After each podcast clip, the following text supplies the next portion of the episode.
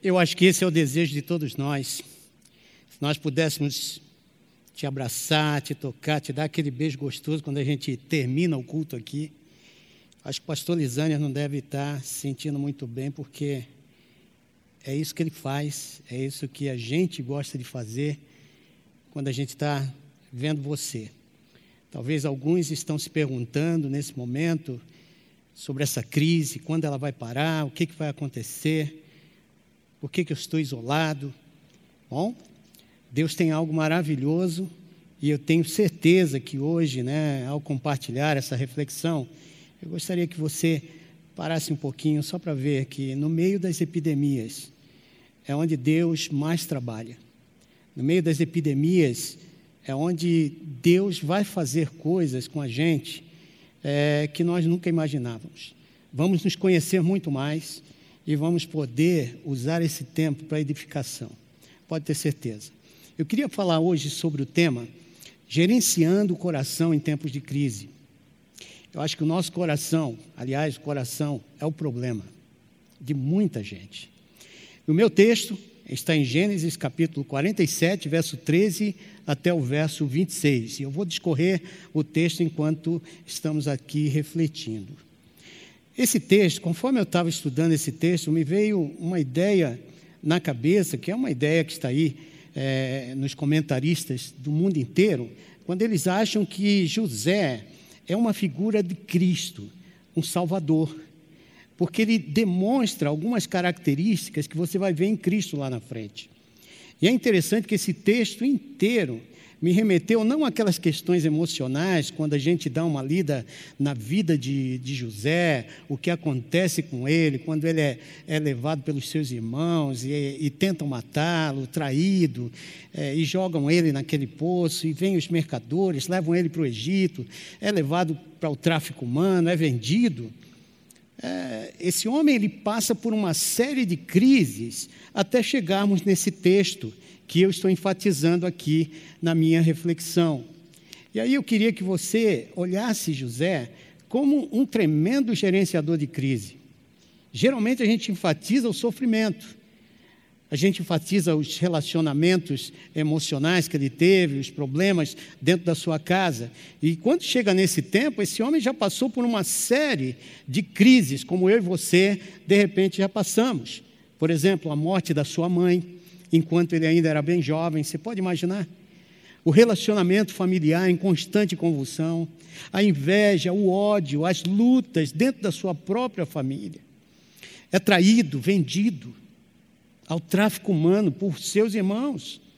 Foi acusado injustamente pela esposa de Faraó. Foi colocado na prisão. O carcereiro que havia prometido dar-lhe uma ajuda Esqueceu ele na prisão durante dois anos. De repente, algo acontece na vida desse homem e ele é colocado como um salvador. É promovido a, a, posição de influência, poder e responsabilidade sobre uma nação inteira. É colocado como ministro do bem-estar social e da infraestrutura, vamos colocar assim. Porque naquela época ele tinha que gerenciar todo o estoque de alimentação, não somente para o Egito, a grande nação, o grande poder da época, mas também para aquelas outras nações que estavam ao redor e passando uma crise de fome.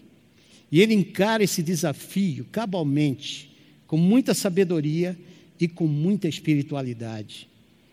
Não é nada incompatível você ver uma pessoa sábia, inteligente e cheia de Deus em momentos de crise, porque elas têm aquilo que o mundo não tem.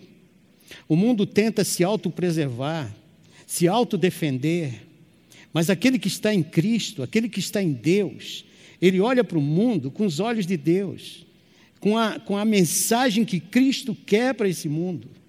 E aí, quando nós fazemos isso, querido, há uma coisa aqui muito grande que esse homem demonstra ser um, uma imagem de um Cristo que está lá na frente. Quando você pega o texto de Gênesis 41, 42, do verso 1 até o capítulo 47, 12, e eu te animo a estudá-lo durante essa semana, você vai observar nessa passagem aí que, que José tem todo um histórico que ele está passando de sofrimento e tudo mais, mas quando chega no capítulo 41, verso 55, esse homem já é uma influência.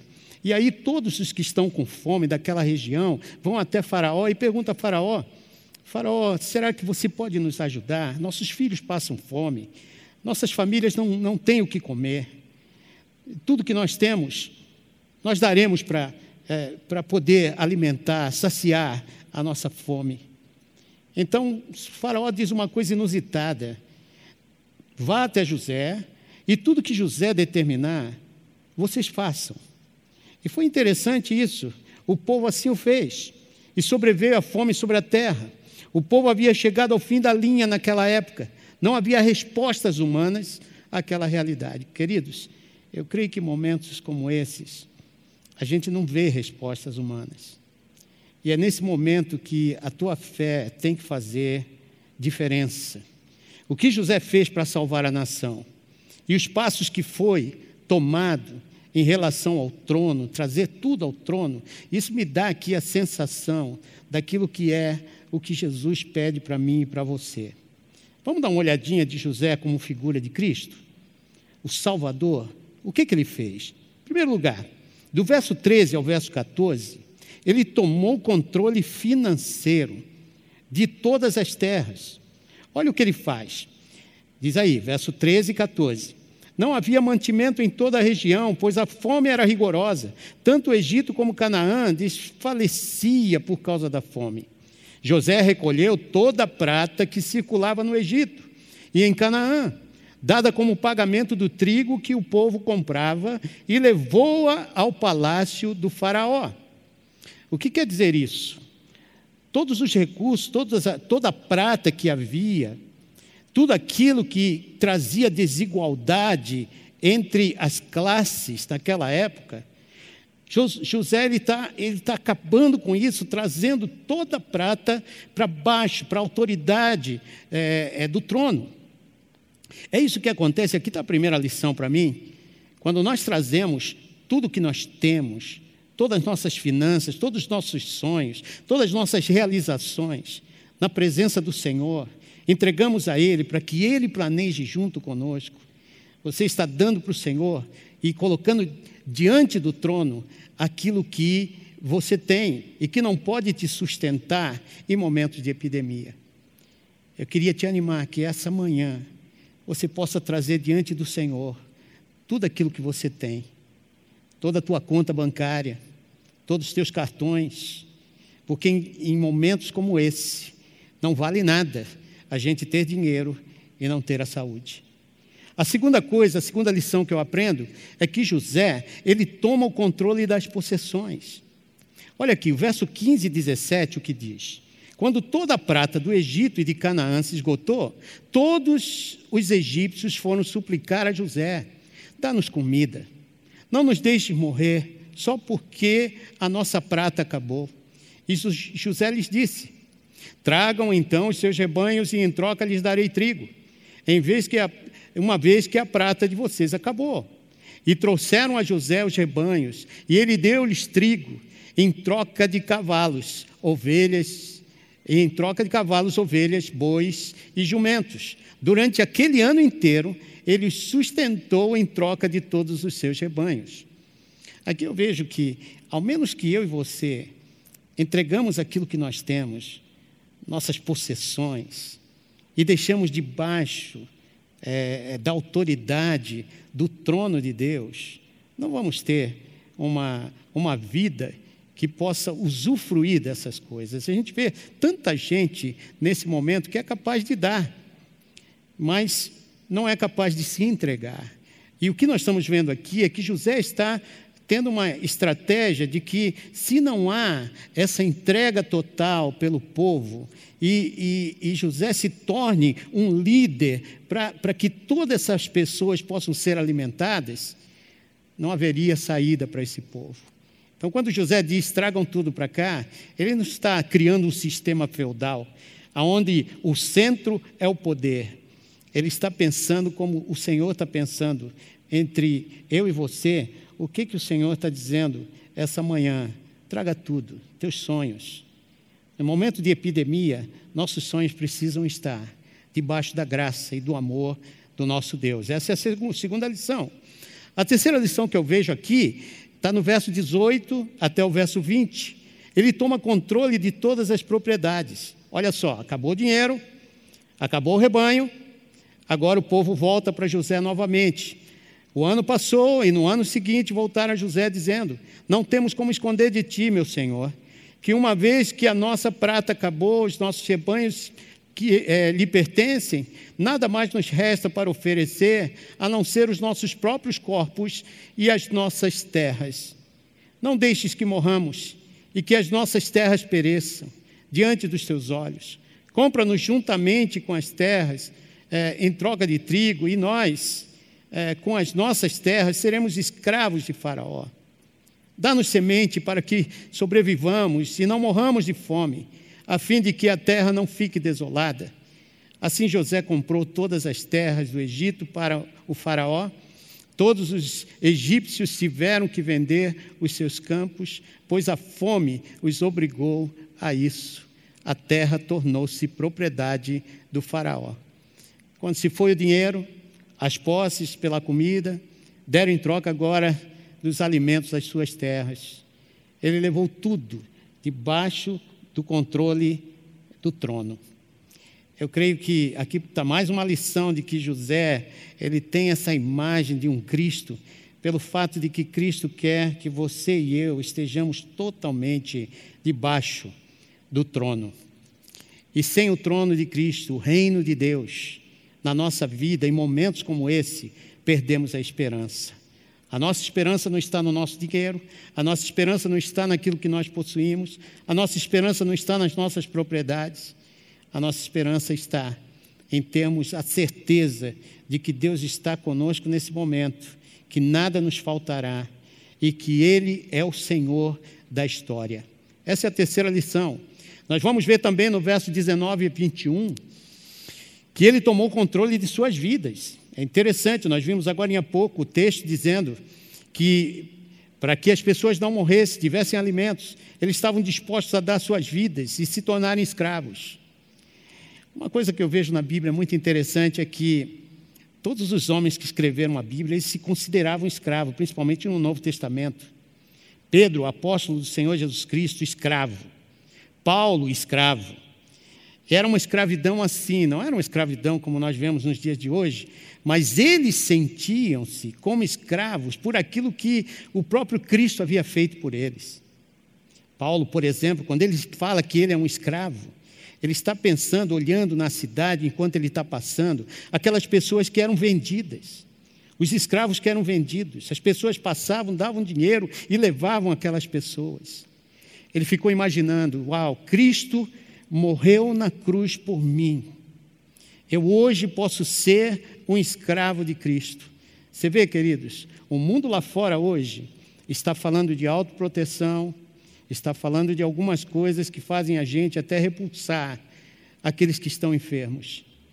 Enquanto o Senhor te comprou com sangue precioso, está falando para nós aqui através de José, um homem que se torna um exemplo de Cristo no meio da sociedade, que eu e você temos respostas sim. A nossa oração, o nosso jejum, a forma com que a igreja responde em calamidades como essa. Não há um movimento que mais cresceu senão a igreja em momentos de epidemias. A história está provando isso para a gente. Isso é a nossa quarta lição: que eu e você somos escravos de Cristo, fomos colocados debaixo do sangue de Cristo, comprados pelo sangue de Cristo para vivermos agora uma vida é, completamente rendida aos seus pés. Romanos 12, 1 e 2 diz o seguinte: Portanto, irmãos, rogo-lhes, pelas misericórdias de Deus, que se ofereçam em sacrifício vivo, santo e agradável a Deus, que é o culto racional de vocês. Não se amodem ao padrão deste mundo, mas transformem-se pela renovação da sua mente, para que sejam capazes de experimentar e comprovar a boa, agradável e perfeita vontade de Deus. Você vê, queridos, é interessante quando José ele diz para o pessoal: olha, tragam tudo para cá. Quando ele tinha posse de todos os bens, de toda prata, de toda possessão e propriedades, agora ele podia trazer o alívio para cada pessoa. Olha que plano bacana, muito melhor, e eu acho que todos os governos deveriam entender o plano que José usa. José diz que de um quinto das propriedades e tal que, o, que Faraó tinha, e causado por causa da fome, e, e, e todas as pessoas entregaram, um quinto iria é, para o governo como, como taxa. Em outras palavras, 20% de tudo que o povo produzisse iria ficar como taxa, como imposto. Sinceramente, eu gostaria de pagar só 20% de imposto. Eu gostaria de viver uma vida é, não pagando tanto imposto como a gente paga. Mas, no entanto, olha só que coisa interessante. Ele fala de 20% e 80% ficaria para a produção daquela gente. E eles usariam esse, esse recurso para poder sobreviver, fazer sua produção muito melhor do que antes, do que havia acontecido antes. Para você ver, muita gente critica muitas vezes a palavra de Deus sem ter um conhecimento tão profundo daquilo que a palavra de Deus é capaz de trazer em momentos de epidemia como essa. Essa é a nossa sexta lição. Alguns críticos da Bíblia acham que ele estava criando um sistema feudal, centralizador, enquanto, na verdade, esse homem, como servo de Deus, pensava no futuro da palavra de Deus que iria chegar até nós nesses dias. Então, queridos, José é uma figura de Cristo Jesus. E Jesus possui o mesmo desejo para a minha vida e para a sua vida. Agora, falando da crise, Crise, queridos, não respeita a classe social. Dá uma olhadinha no que está acontecendo aqui. Quando a fome veio ao Egito, veio a todos, ricos, pobres. Até mesmo a realeza foi afetada pela crise. Queridos, todos nós temos que passar crises de tempo em tempo. E essas crises fazem a gente perceber que tudo aquilo que a gente tem de nada vale nesses momentos a gente começa a perceber que o sagrado é muito mais importante do que aquilo que faz parte da nossa vida aqui nesse mundo. A gente começa a valorizar os relacionamentos, como nós estamos fazendo aqui. Você é importante para essa igreja. Você não sabe o quanto a gente está aqui pensando em ministérios é, diferenciados, coisas que nós nunca fizemos, nós estamos pensando em fazer agora, justamente por você porque nós somos um corpo comprado por sangue precioso. Nós somos escravos de Cristo, porque nós sabemos que é Cristo quem domina o nosso, a nossa mente, o nosso coração. E em momentos como esses, você vai ver daqui a pouco o pastor Lisânias trazendo algumas soluções que estamos entendendo, que, que vai definir o que é ser igreja num momento como esse. Aonde aquelas pessoas que não têm voz, aqueles que vão passar necessidades, aqueles que, que vivem uma vida informal no dia a dia deles, que não têm como sobreviver, ao menos que o povo de Deus passe a ser parte daquilo que Cristo quer que nós sejamos numa sociedade como essa. Você vê, nós somos diferenciados, irmãos do mundo. O mundo está tentando se autoproteger, se auto-permanecer eles estão tentando é, é, é, fazer com que aqueles que estão doentes, muitas vezes, sejam rechaçados. O povo de Deus não. Ele sente o coração do outro. Essa semana, enquanto pensava nessa palavra que ia trazer para vocês, chorei várias vezes. Chorei pensando naquelas pessoas que o grupo Hands in Action tocaram durante o ano passado e durante esse ano, debaixo das pontes, casas onde as pessoas cadeirantes não têm como sair, pessoas que vivem oito, dez dentro de, uma, de um barraco, que não vão ter respostas a essa epidemia. Irmãos, a história da igreja é a história de epidemias, onde a igreja ela não ficou só pensando na sua autodefesa, mas ela amava o próximo como amava a si próprio. Muitas vezes, em 1337 até 1350, a Europa sofreu uma das maiores epidemias, a peste bubônica. Naquela época, irmãos, até parentes jogavam seus próprios filhos do lado de fora de casa quando estavam contaminados pela peste negra, que foi chamada. As pessoas chutavam para fora de casa, pegavam seus filhos e abandonavam nas estradas para morrer. E a igreja pagou o preço. Eu creio, irmãos, que esse é o momento da igreja. E eu estou feliz demais de saber, as lágrimas às vezes vêm, porque eu estou feliz em saber que nós somos resposta para esse mundo.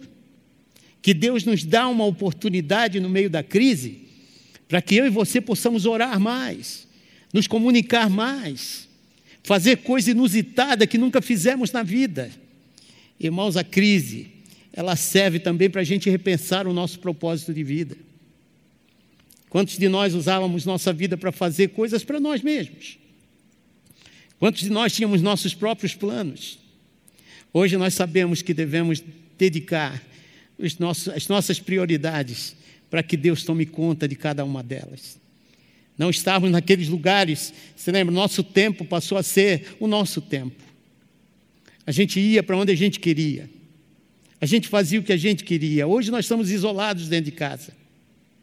Eu diria para você que essa crise, ela ela está dando para a gente um momento muito especial para repensarmos a nossa vida, nosso propósito de existência, assim como o povo de, do Egito teve que pensar. Então, tudo que José dizia, o povo fazia, tudo que Cristo fala, nós precisamos entender e praticar. A outra coisa que a epidemia pode nos ensinar é que crise nos leva a reavaliar nossas prioridades. Quando a crise veio no Egito, de repente as coisas como dinheiro, possessões, terras e poder não tinham mais valor. Irmãos, para que serve dinheiro se não há alimento? Para que serve ter terras, propriedades, indivíduos debaixo da nossa liderança, se todos estão morrendo de fome por falta de abastecimento? Essa gente queria sobreviver e sabiam que suas posses não levariam à sobrevivência. Eles careciam ainda né, que, que, que tivesse alguém que pudesse responder a essa necessidade. Então, queridos, eu creio que Deus está nos dando uma excelente oportunidade dentro das nossas casas para repensarmos até a nossa teologia. Repensarmos em que, eh, quando essa epidemia passar, quando eu e você estivermos juntos, quando a gente se abraçar, a gente não vai pensar mais em nós apenas, vamos querer pensar naqueles que não têm a chance de sair de uma lama espiritualizada que são colocadas aí para eles, mas eles vão conhecer o verdadeiro Jesus através da minha e da sua vida. Crise nos leva a restabelecer nossos princípios. Toda a terra do Egito veio debaixo da autoridade do trono, exceto as terras dos sacerdotes. E aqui eu quero dizer para vocês algo interessante. Queridos, nós precisamos fazer com que o que é sagrado se torne algo precioso na nossa vida, porque em momentos de epidemia, nós vamos para o Senhor de joelhos, pedindo ao Senhor, clamando ao Senhor pelos nossos queridos. Eu sou da, do grupo de risco, eu e minha esposa. Ela por câncer, eu por diabetes. Estou aqui porque eu sei o quanto o Senhor te ama, o quanto o Senhor quer fazer através da nossa igreja para aqueles que não têm qualquer coisa nesse mundo. Irmãos, quando isso acontece, as nossas prioridades, a epidemia traz nossas prioridades no lugar correto. Por isso, queridos, eu queria que você entendesse essa situação. Na história da humanidade, a igreja passou por várias epidemias. Uma delas ainda no, no segundo século, lá por volta dos 249, 262 antes de Cristo, depois de Cristo, a civilização ocidental foi devastada por uma das maiores pandemias mortais da história. Dizem que cerca de 5 mil pessoas morriam por dia naquela oportunidade. Dionísio de Alexandria, que era um bispo, ele, ele fala algumas coisas interessantes. Ele notava que a resposta dos cristãos no meio das epidemias era bem diferente da resposta dos não cristãos. Olha o que ele diz: no início da doença, eles empurravam os doentes para longe, expulsavam seus próprios entes queridos de casa, jogando-os nas estradas, antes mesmo de morrerem, e tratando cadáveres não enterrados como terra, esperando assim evitar a propagação e contágio da doença fatal. Mas, mesmo fazendo tudo o que podiam, sabiam que não poderiam escapar. Essa pandemia está aí. Segundo as previsões, o pico dela será maio ou junho muita gente vai perder suas vidas. A gente pode minimizar isso, tendo autoridades oficiais dizendo para a gente coisas que nós devemos fazer nesse momento. Mas, como igreja do Senhor, vocês vão ver daqui a pouco pastor Lisânias trazendo algumas soluções que nós vemos para essa sociedade. Você vai ver que, como igreja do Senhor, a nossa oração vai ser sempre para que Deus nos preserve mas também que Deus preserve a vida daqueles que não têm como escapar dessa situação. Queridos, a igreja cresce no meio das epidemias. A igreja se junta no meio das epidemias. A igreja é mais igreja. Quando nós conhecemos o Cristo, que é Senhor da história, que é aquele que estava com o Pai antes mesmo de tudo ser criado aquele que já planejou até o final, aquele que vê o fim a partir do começo, aquele Deus que te ama, aquele Deus que me ama, aquele Deus que faz da gente o seu corpo, para que nessa hora a gente, mais do que o mundo, possa caminhar de acordo à sua vontade. Eu tenho certeza que a nossa igreja, como as igrejas no Brasil, vão ser muito melhores igrejas muito mais parecidas com Cristo após essa pandemia do coronavírus. E eu creio que você e eu somos parte agora, com nossos recursos, com nossas propriedades, com aquilo que nós temos, para fazer com que o povo que não vai ter esperança possa entender que Deus vai produzir no meio da fome, no meio da peste, no meio da epidemia, no meio de uma pandemia aquilo que Ele quer. Que Deus te abençoe. Que Deus me abençoe. Que Deus faça de nós um grande instrumento na Sua mão.